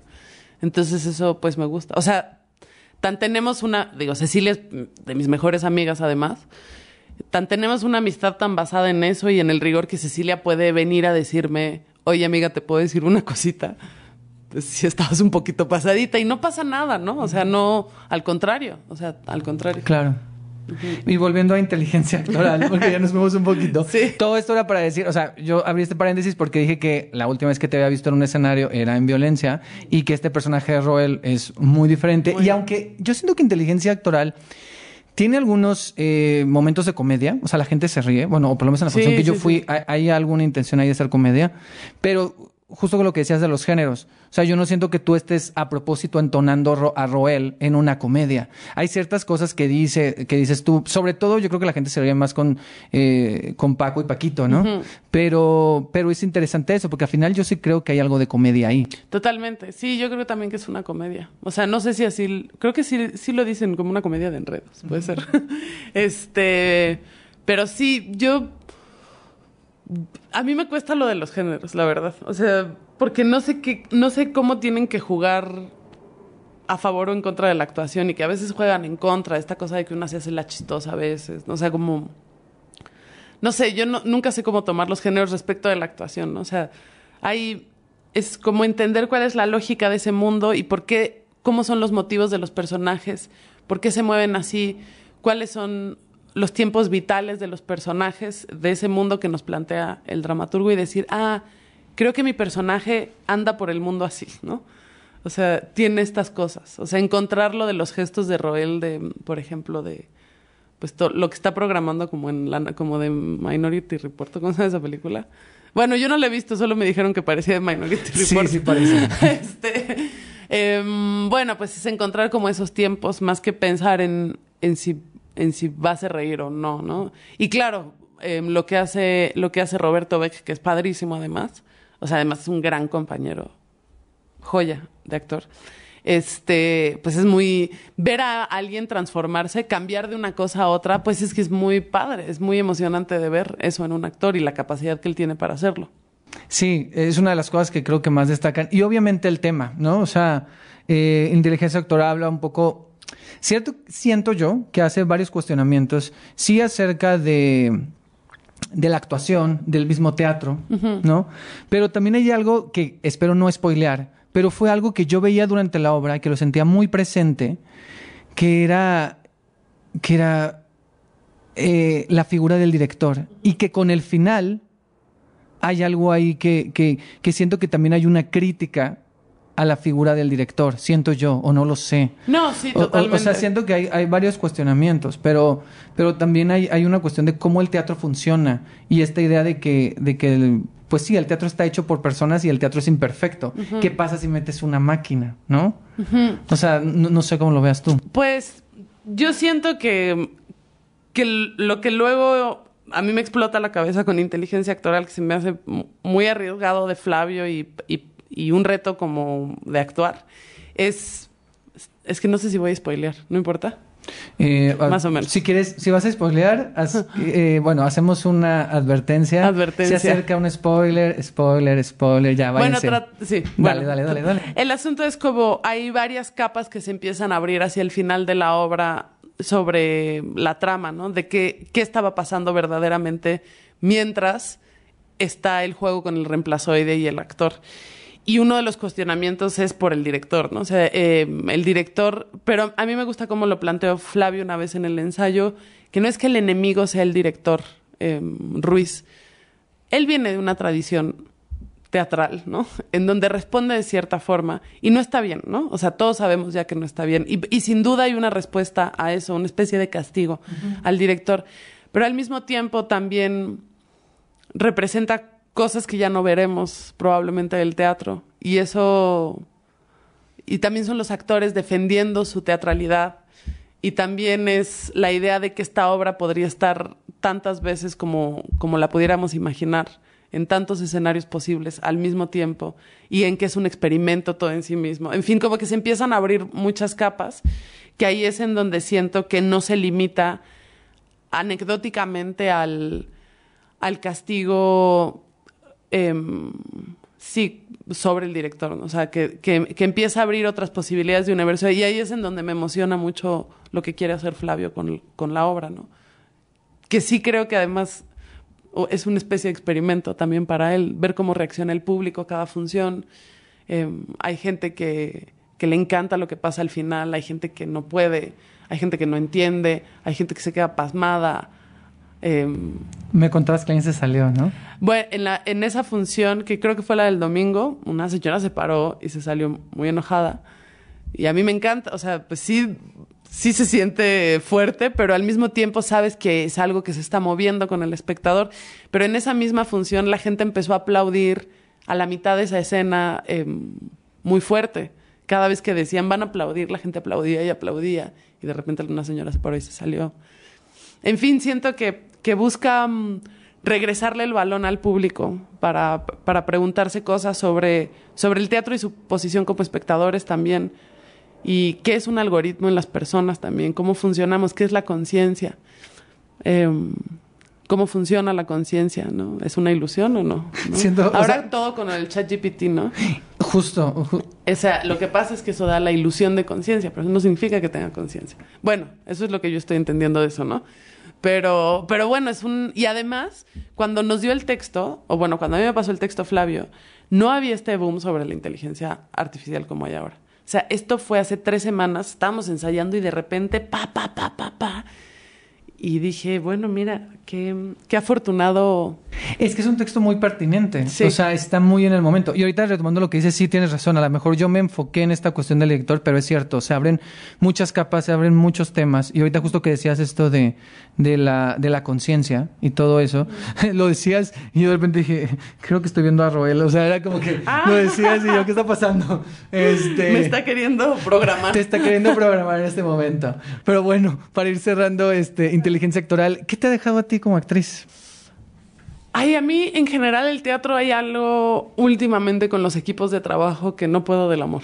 O sea, y no quiero ser cursi ni, ni tonta en ese sentido, ¿sabes? Pero, pero tanto violencia como inteligencia actoral han sido equipos de trabajo, pues, muy, o sea, con un, con tal convicción de lo que quieren hacer y con tal, por ejemplo, Roberto Beck es un actor súper riguroso, súper riguroso, Em, muy disciplinado, o sea, muy, o sea, es muy apasionante ver a gente trabajar así. Entonces te contamina todo eso, o sea, la, te digo, no me quiero poner en ese lugar positivo, banal, pero, pero el- la entrega por algo como el teatro es algo que a mí me conmueve mucho, también porque venimos de estos años de la pandemia en donde yo tenía mucho que no estrenaba una obra, probablemente desde Ángeles en América, que no estrenaba una obra como de gran formato, como actriz, que no estaba en un proceso nuevo. Entonces para mí fue muy emocionante em, conocer a Flavio, conocer su dramaturgia, em, tener este equipo de actrices y actores que ha- han sido súper solidarios y súper entrones. Lo que tú dices, sí hay algo con el ensamble que sin duda es importante, pero claro, o sea, la obra está centrada en, en el asunto que hay entre el director y el actor, ¿no? Y todo el universo que funciona alrededor que ayuda a que eso pase. Y yo sentía una pues una cosa así de vamos juntos, todos, para, para esta obra. Y el final que nos daba miedo, a mí en particular, ¿no? O sea, ver al público así, pues sí da, sí, pues sí pone, sí pone. Y estoy muy contenta, estoy muy contenta con ese equipo de trabajo, muy emocionada de haber conocido a Flavio, de verlo trabajar, de ver cómo un director se está preguntando cosas desde el teatro. Y eso es poca madre. O sea, me da mucha esperanza, eh, mucha pues sí, mucha esperanza de dedicarnos a lo que nos dedicamos, de, de yo no sé qué respuestas hay en inteligencia actoral, pero, pero hay muchas preguntas, muchas preguntas, muy genuinas desde, desde la dirección y la dramaturgia, que bueno, pues es el, el motor de este proyecto, pero después cosas que nos vamos quedando nosotros, ¿no? Cuando nos vamos a cenar decimos, ay, ¿qué está pasando aquí? o sea, es, es algo que se sigue trabajando y que encontrar espacios así de creación, pues es muy emocionante. Es muy emocionante. Y pues vayan a verla. Es padre, sí, es un personaje difícil, Roel, porque como dices, tiene mucha información y era así, ¿cómo le doy juego a algo que son datos, datos, datos, datos, datos? Y pues ahí vamos. Sí, y es una, o sea, el final a mí me gustó, sé que hay, hay gente a la que no le ha gustado, creo que es un final que divide, pero a mí es un final que sí, justo eso, me deja con muchas preguntas. O sea, yo registro pocas veces las veces que me he impactado en el teatro, y no es por ser barbero, pero cuando vi el final de Tornaviaje, que justo vamos para allá, o sea, eh, a mí me impactó mucho. Y entonces, cuando vi este final de inteligencia actoral, lo- no lo relacioné con eso, sino que dije, ay, hace mucho que no me impactaba tanto, ¿no? O sea, como que me impactó mucho ese final, el, el de inteligencia. Sí. Entonces, creo que es un final interesante y entiendo que a ustedes a lo mejor les dio miedo en un momento, pero sí es, es, creo que es necesario. O sea, creo que es un final que, pero pues ahí la gente dirá, ¿no? Sí, sí, sí, sí. Pero bueno, ¿Qué va- ¿vas a decir algo más? No, del final, pero ya Ok, no. ok, bueno. Mejor véanla, porque no spoileé tanto. de hecho. No, no spoileaste O sea, tanto. traté de, Sí. de ser más misteriosa que spoiler. Sí, totalmente. Eh, tornaviaje. Regresa, regresa Tornaviaje. A ver, ¿qué onda con el...? A ver, yo te entrevisté en 2019 y tú, eh, mira, lo, lo voy a, lo voy a, lo voy a, lo tengo aquí. O sea, lo traje. Dije, nomás para recordar. Yo te entre- entrevisté en 2019 y te hice una pregunta. Yo te pregunté, ay, da, da, da, ay, no sé si lo dejé aquí, no se me fue. Ah, sí. Yo te pregunté, ¿crees que Tornaviaje se convierte en un clásico o solo es un momento en tu carrera? ¿Y qué dije? y tú me contestaste, este, me contestaste esto. de que, Tornaviaje es un proyecto muy vital ahora, del cual estoy muy sorprendida y muy agradecida. Ay. Pero no es una obra que yo quisiera montar durante cinco años. Ay, no sé pues si voy a tener años. más cosas que decir. Esto que hacemos nosotros, el teatro, tiene una vigencia. O sea, no significa que la pregunta esté resuelta, ni que no se pueda uno replantear esa misma pregunta de otra manera. Es una intuición, a lo mejor me equivoco y tú me ves en 10 años haciendo la obra así de Diana, ¿qué onda? Sí, exacto, cada vez más parecida a él. Ay, Dios mío. Perdón, bueno, dije 10 años, pensé, dije 5 y luego 10. Van cuatro, ¿no? Van cuatro, Van van cuatro. Eh, ¿Qué onda con el Tornaviaje? El regre- ¿Cuándo regresa? La- el próximo martes. De hecho, tengo una junta ahorita para ver lo del, para ver cómo nos vamos a llevar la escenografía. Este, regresamos el próximo martes. Vamos a estar nueve martes en la capilla. Eh, pues regresa. Es martes 28. 28. Martes 28 de febrero en la capilla es- los martes. Exacto, a las 8 de la noche. Y pues, pues ni modo. es que, pues, no sé, nos, nos dijeron de esas funciones y dijimos, bueno, pues, pues creo que todavía aguanta. ¿Qué, le sigue que- dando, ¿Qué le sigue dando vitalidad al Tornaviaje? Pues mira, el año pasado yo pensé que íbamos a girar un poco más. O sea, como que yo tenía la idea de, de abrirlo a giras, pero entre que mi trabajo, o sea, entre hubo varias cosas en donde tampoco pudimos hacer tantas, pero digo, sí salimos un poco. Fuimos al Santiago a Mil eh, justo hace un año, creo. Y luego, como que sí pasaron otras cosas y, y- y lo paramos un rato. Y luego nos invitaron a Tijuana, como ocho meses después, ¿no? Y, y yo ahí dije, ay, yo siento que, ahora sí siento que ya fue. O sea, como que llegué a un teatro gigante con nuestras maletitas y pusimos las maletitas y todo era tan chiquito en ese teatro tan grande y, y está vieja la escenografía. O sea, como dije, ay, no, creo que ya, ya está, ya, ya, ya enveje- ahora sí ya envejeció. Y subimos al público y empezó la obra y dije, no, todavía no, todavía aguanta. Y ahí dijimos, eh, creo que estaría bueno. Y además tenemos un proyecto con la capilla, Ricardo Checho y yo. Em, entonces, parte de nuestro proyecto es, es como poner ese monólogo. O sea, tenemos una colaboración con la capilla. Entonces decidimos ponerlo ahí y usar ese espacio para, pues para ponerlo, porque en el, sobre todo en esas funciones de Tijuana, sí fue, no, sí, o sea, hay algo que ya fue hace mucho, pero que sí está, sigue pasando y pues esperemos que vaya mucha gente, que, que sí siga pasando. Sí, que no sea ya de sienten a la señora con sus daddy issues. No, yo creo que, o sea, pienso en todo lo que ha pasado con esa obra, ¿no? Porque, por ejemplo, es una obra que cuando yo te entrevisté, tú lo veías como algo eh, pequeño del momento de aquí y es una obra que, o sea, fue hasta Chile, ¿no? Que, que, o sea, fue hasta Chile, lo que es en Santiago Amil, o sea, eh, ha estado en diferentes lugares de la República, ganó premios Metro, ACPT, o sea, ha ganado cosas, la gente, mucha gente te conoció a, A través de Tornaviaje. Tornaviaje, sí. Entonces, ¿cómo ha sido para ti ver todo lo que ha pasado con eso? Pues inesperado, eh, y, pues sí, emocionante también, muy, Porque es algo, pues sí, que empezó en la, o sea, iba- era para dar cuatro funciones en El Milagro, hace cuatro años, y ya, era mi proyecto de beca, y dije, bueno, ya. Pero, pero, pero sí, como, pues es sorprendente, inesperado como ver ese lugar que se abre tan personal de manera pública y que tiene mucha ficción, por supuesto. O sea, hay mucha construcción, no es, no es nada más como abrir la herida, sino hay, hay una búsqueda por la reconciliación, ¿no? Em, con, con esas figuras. Pues siento que, que es una herida muy, pues muy natural en las personas, esa del padre, em, y que, y que pues ha conectado, o sea, para mí ha sido sorprendente, o sea, muy sorprendente, la verdad. Porque ha sido algo muy sencillo, o sea, fue muy sencilla de hacer. Bueno, no fue sencilla de hacer porque implicó mucha, implicó un viaje, implicó muchas cosas, pero, pero una vez que la idea se aterrizó, todo, es como, sí, como que todo empezó a fluir muy, como de manera muy orgánica. Yo siempre estoy aterrada de que siento que nu- nunca va, o sea, como de que nunca le van a gustar mis cosas a la gente. O sea, como tenía ese aterre siempre. Y, y pues ha sido sorprendente ver que no. O sea, ver que Tornaviaje tiene, tiene vida propia, Tornaviaje manda.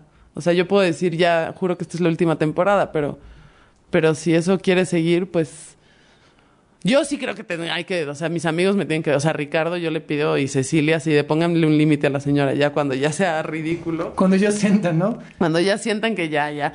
Pero, pero bueno, pues ahora todavía, pues todavía está, espero, de verdad yo espero que, me da miedo hacerla, no creas, ¿eh? O sea, me da, no miedo, sino como, oye, sí, sí seguirá, o sea, lo mismo que con lo de Tijuana, seguirá funcionando, no seguirá funcionando, ya es vieja, no es vieja, será aburrida, no será, o sea, esas cosas. Pero lo que es cierto es que ahora que estaba repasando el texto, sí me gusta hacerla y cuando uno disfruta hacer las cosas, pues las quiere compartir. Claro. Y cuando fue la oportunidad de hacerlo el Ternaviaje otra vez, yo dije, bueno, sí hagámoslo porque a mí me dan ganas de compartir esa obra mientras se pueda. Qué bien. Entonces, Tornaviaje regresa martes 28 a las 8. ¿Ocho? A las ocho. A las 8 en la capilla. Sí. Va a estar los martes, ¿verdad? Los martes. Ok, bueno, para ir cerrando, te voy a hacer ahora unas preguntas rápidas. Entonces tú me vas contestando brevemente. Son de respuesta rápida.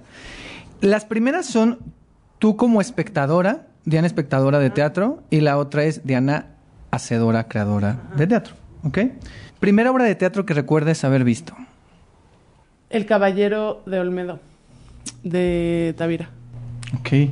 Bueno, no es la primera que recuerdo así muy fuerte, sí. Pero no es la primera que vi, porque mi mamá hacía teatro, ya, perdón. No, está muy Pero bien. la que me llevó, o sea, que tengo así como impacto, el Caballero de Olmedo. Teatro o espacio teatral favorito, ya sea por el lugar, por la experiencia o por la programación. Como espectadora, no como hacedora.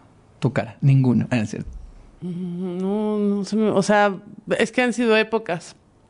Hubo un momento donde me gustaba mucho ir al CCB porque era aspiracional para mí, ¿no? Cuando estaba estudiando. El bicho en otro momento, me acuerdo. No sé si te acuerdas del bicho. Me suena el nombre. El bicho pero- era un espacio que abrió Úrsula Pruneda. Mm. Y era padrísimo, Ah, sí, muy sí. chiquito, muy Era bonito. en la... Sí, era por Insurgentes, por la Roma. Sí, fui una vez. Entonces, el milagro. Me encanta ir al milagro. Va. ¿Obra de teatro que más veces has visto o que, es tu, o que es tu favorita?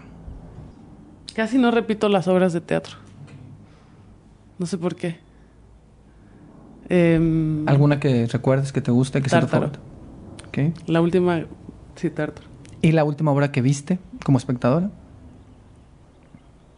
La última obra que vi fue... Ay, Dios, no me acuerdo. Y fui hace poquito. Bueno, no hace poquito, antes de... Ah, em, en El Milagro, la última obra que vi fue la de El Rey se muere. No la vi, ya sé cuál. Te perdiste un- Sí, ya una sé. cosa muy excepcional. Con este actor, ¿no? Denis Lavant, sí. Sí, sí, sí. Ya Sí, todo el mundo que- está fue y yo no. Siento que vi, vi más cosas después, pero eso sí es así de, Dios mío, que acabo de ver. Ok. Va. Y ahora como, eh, como de teatro. ¿algo- Jauría, Jauría fue la última que vi. ya me Ah, acuerdo. ok, Jauría. Ajá. Va, va, va. Algo que muchas veces dice que a veces uno en la escuela no aprende muchas cosas, pero algo que sí hayas aprendido en la escuela y que te haya servido. y yo pensando así. Nada. No, el otro. El, o sea, escuchar. Escuch- o sea, dejarse, o sea, el otro, el otro te salva. Hacer comunidad. Desde la actuación y desde como el ejercicio teatral. ¿Qué te ha aportado el teatro que luego, que luego llevas al cine o y viceversa? Pues no, la verdad no. O sea, siento que lo del, o sea, que el teatro ayuda mucho a la repetición, ¿no? O sea, lo, cómo te entrenas en la repetición ayuda después a no cansarte en las cosas de los llamados. Bueno, para mi punto de vista. Pero sí son códigos completamente distintos. O sea, para mí son partes del lugar, o sea, desde el lugar de la energía. Em, a lo mejor lo que sí es cierto es que el teatro te enseña, o bueno, la formación teatral te enseña a regularla, porque en el cine es, es em, siento que no tienes enseñanza en el teatro, te aprendes a regular, o sea, en el, el teatro es la cuna para mí sí de, de todo, es mucho más fácil ajustar en el otro lugar, si sabes escuchar, y si sabes escuchar al director, y si sabes, o a la directora, y si sabes escuchar lo que requiere el lenguaje cinematográfico, pero pero pero pero yo veo más del teatro para el cine que del cine para el teatro. Ok. Sí, okay. la sí, sí, sí. No, está bien. Justo por eso la hacía, porque luego escuché otros comentarios, pero, pero entiendo. Esta puede ser un poco larga, pero, pero puedes responderla breve. No, no tienes que o puedes explicar por qué. Polémica. ¿Separar al autor de la obra? Sí, no, a veces. Por la polémica de los problemas de los autores con la vida, o por qué? Me cuesta responderla, no sé la verdad. Ok. No, está bien. Eh, porque como que yo pensaba que sí podía y luego que no y luego regreso al que sí, o sea, es muy Estoy un poco complejo, igual. es muy complejo. Em, yo lo que creería más en, en esa idea de separación es que quisiera pelear porque el sistema de justicia y de vida fuera lo suficientemente implacable, em, riguroso, efectivo, justo, como para que no tuviéramos que hacer, o sea, que no nos dejaran a las ciudadanas el ejercicio de eso fuera de donde tiene que suceder, o sea, que, pudiéramos limpiar un poco el criterio de eso. Y, si es no, es no, ¿sabes? Pero que no, no sea por una falta de justicia en el mundo. Siento que eso enturbia. O sea, que por lo que hay que pelear es porque se castiga a la gente donde se tenga que castigar. Y si eso implica que te, no te publiquen tus obras, pues que no te las publiquen. Y entonces uno se, se banca ese, ese, pues ese toro. Pero siento que, que también es un lugar muy cómodo del Estado en decir, bueno, ya están haciendo justicia ustedes porque nosotros no la podemos hacer. Ay, sí, tomen, güey, hagan su trabajo, cabrones. Sí, Total, eso. total. Eh, ¿Cómo llevas la crítica o comentarios negativos acerca de tu trabajo? Pues sí, o sea, sobre todo al principio pesan, por supuesto. O sea, he leído cosas horribles de mi persona, horribles. Y. Es y- que eso, perdón, perdón, perdón, es que. O sea, siento que entiendo, yo que he hecho reseñas y que yo no me considero crítico, pero leo justo críticas y siento que no tendrían por qué meterse con las personas. O sea, entiendo, entiendo que al final de cuentas ustedes están expuestos, pero siento que hay ciertos límites. O No sea, he leído sé. cosas como de. No entiendo que le ven a Diana Sedano en una crítica. Y Wow. pues sí pega, pero al mismo tiempo dices, bueno, pues uno pues, no puede ser. No le puedes gustar a todo mundo. Uno quisiera gustarle a todo mundo, pero no se puede. Claro. Solo las populares, las muy populares tienen eso. Pero no Pero yo creo que a nadie le gusta todo, o sea, Sí, o sea, pues sí, sí pesa, este, pero trato de, de mirar la discusión sobre la obra. Eso es lo que a mí me ha ayudado mucho. Como a, a quitar el ego de ese lugar y decir, a ver, güey, el mundo no se trata de mí, ni la obra se trata, o sea, digo, si hay algo sobre mi trabajo que yo tenga que asumir, pues se asume, ¿no? Y hay que asumirlo también y también estamos para aprender. Yo concibo el error como un lugar de aprendizaje muy grande. Pero también tratar de ver la crítica como un lugar en donde se está desmenuzando la obra desde un- una mirada un poco más limpia y te ayudan a ver cosas de, ay, güey, ¿sabes qué? Sí es cierto. O, o sabes que no es cierto, así lo quiero hacer yo y si no les gusta, también, o sea, tener postura. Claro. ¿Qué necesita cambiar el teatro mexicano en la actualidad? Una cosa, pues, supongo que son muchas. ¿O no? No sé, no sé. Em, tratar de no aspirar a ser todo, o sea, siento que hay como una pequeña aspiración a ser un poco comercial. Como de tener carteles chidos y elencos con fotos bonitas. Y, y entonces el teatro ya no importa. No, claro, el teatro O sea- importa y entiendo que a lo mejor esas visiones de los carteles chidos y las fotos bonitas es como por el rollo de... Sí, o sea, de que hay que comunicar algo, ¿no? Pero a lo mejor tener ese equilibrio.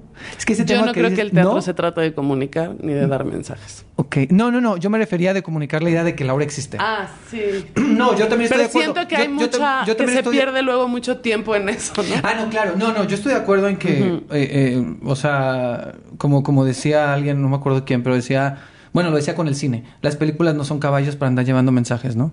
Este, creo que con el teatro pasa lo mismo también. Obviamente, el teatro te genera reflexión, te genera preguntas, hablar de la realidad es un espejo también de lo que sucede, pero no tal vez desde un lugar como de... No, ahorita yo me refería más a esta cuestión de que... que- comunicar de la obra. comunicar la obra, a eso me refería. Pero entiendo que a lo mejor te refieres a que a veces se pierde demasiado tiempo en eso. Sí, siento que sí. A veces. Bueno, de pronto me dio la, o sea, me- ¿Qué está pasando? ¿Qué está pasando? Y, y mucho así como... Uno se sube a ese lugar también, ¿no? Pues para comunicar su obra, por supuesto. Pero solo no perder de vista qué es lo que hace al teatro teatro y por qué lo hacemos. No es un pasatiempo en lo que me sale una serie. Wow. O sea, No, no. siento yo, ¿no? Sí, Bueno. no, no, no, estoy, estoy de acuerdo. Eh, y para cerrar, ya ir cerrando y despidiéndonos. eh, si imaginemos que estamos en esta isla y tienes que ubicas estas botellas donde guardas mensajes, eh, como en las películas, ¿no?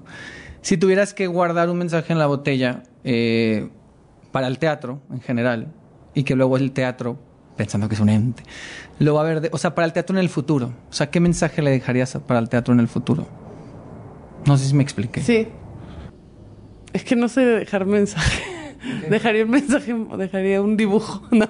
Dejaría Lo que quieras, lo que quieras. una pregunta, a lo mejor, un, no sé. O sea, pienso que si el teatro del futuro, o cuando pienso en el teatro del futuro, solo pienso en que hay algo de la humanidad que está en decadencia y que, y que el teatro es el lugar para ir a mirar lo que no queremos mirar. No es, no es un perfil de Instagram el teatro. Em, como de, ¿sabes? Como de solo... Como las redes sociales tienen esto de ver lo bonito, la imagen. Y ayer vi una entrevista, creo que era de Viola Davis, en donde ella decía, la actuación se trata de, de quitar la máscara, de, e- ese es el ejercicio que nosotros hacemos para los demás.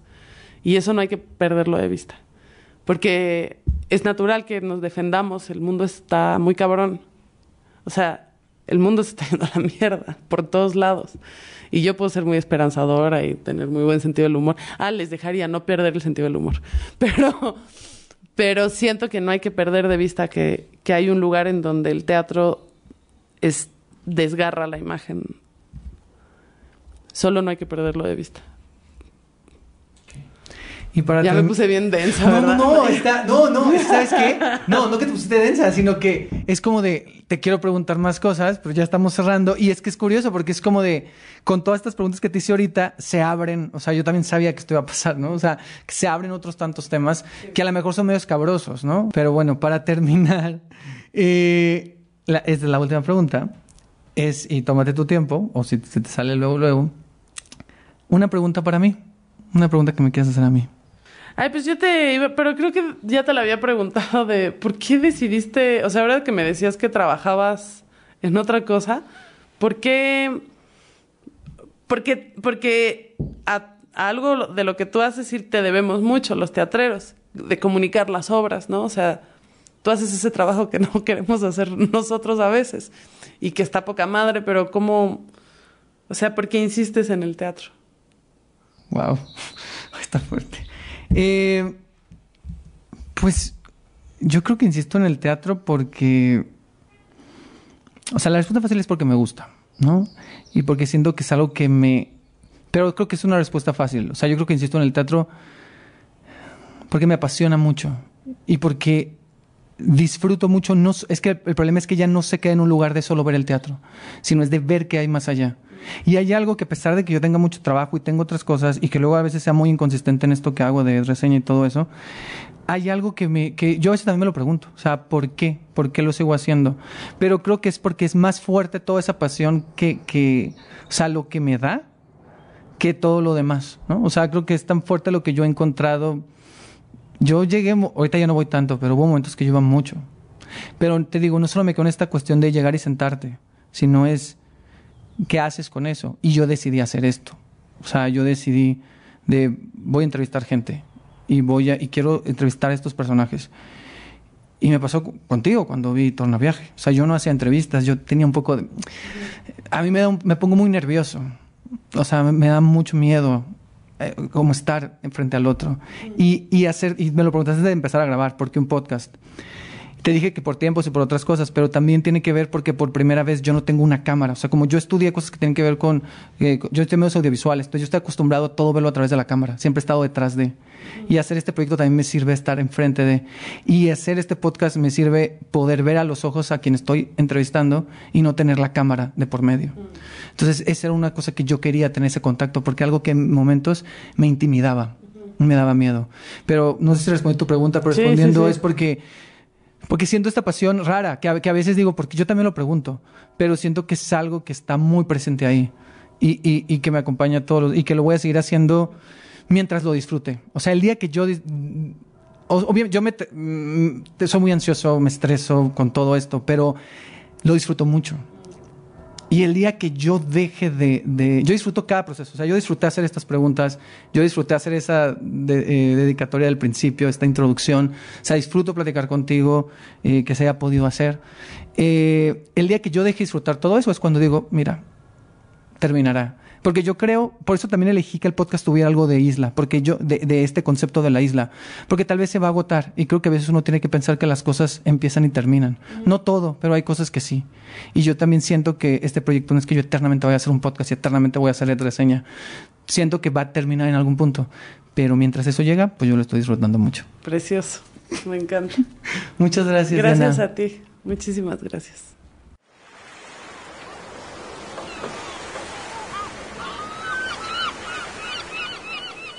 Gracias a Diana Sedano por recibirnos en su casa, por cierto, porque la entrevista fue ahí.